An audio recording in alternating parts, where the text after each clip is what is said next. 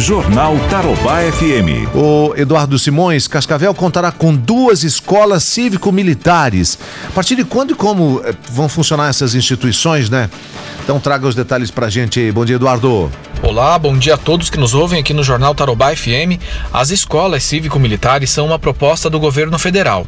Em parceria com o Ministério da Defesa, o objetivo é apresentar um novo conceito de gestão nas áreas educacional, didático-pedagógica e administrativa, com a participação do corpo docente da escola e também o apoio dos militares.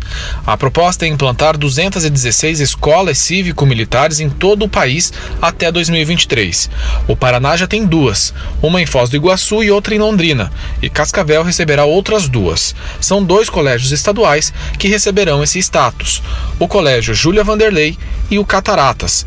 Entre as principais mudanças está a presença de militares nas escolas, que vão apoiar os professores e a administração do local em relação à disciplina dos alunos. Os estudantes serão os mesmos já matriculados nesses colégios, e o processo de recepção de novos estudantes também não muda, e não haverá prova, como nas escolas militares.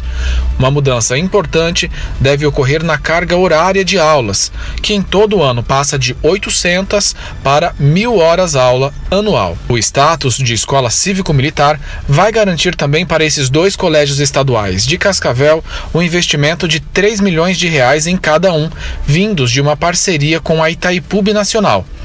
A aplicação desse dinheiro vai ajudar a melhorar a estrutura desses colégios e a verba começa a ser aplicada a partir do ano que vem, nos próximos três anos, um milhão de reais por ano. De Cascavel, repórter Eduardo Simões para o Jornal Tarobá FM.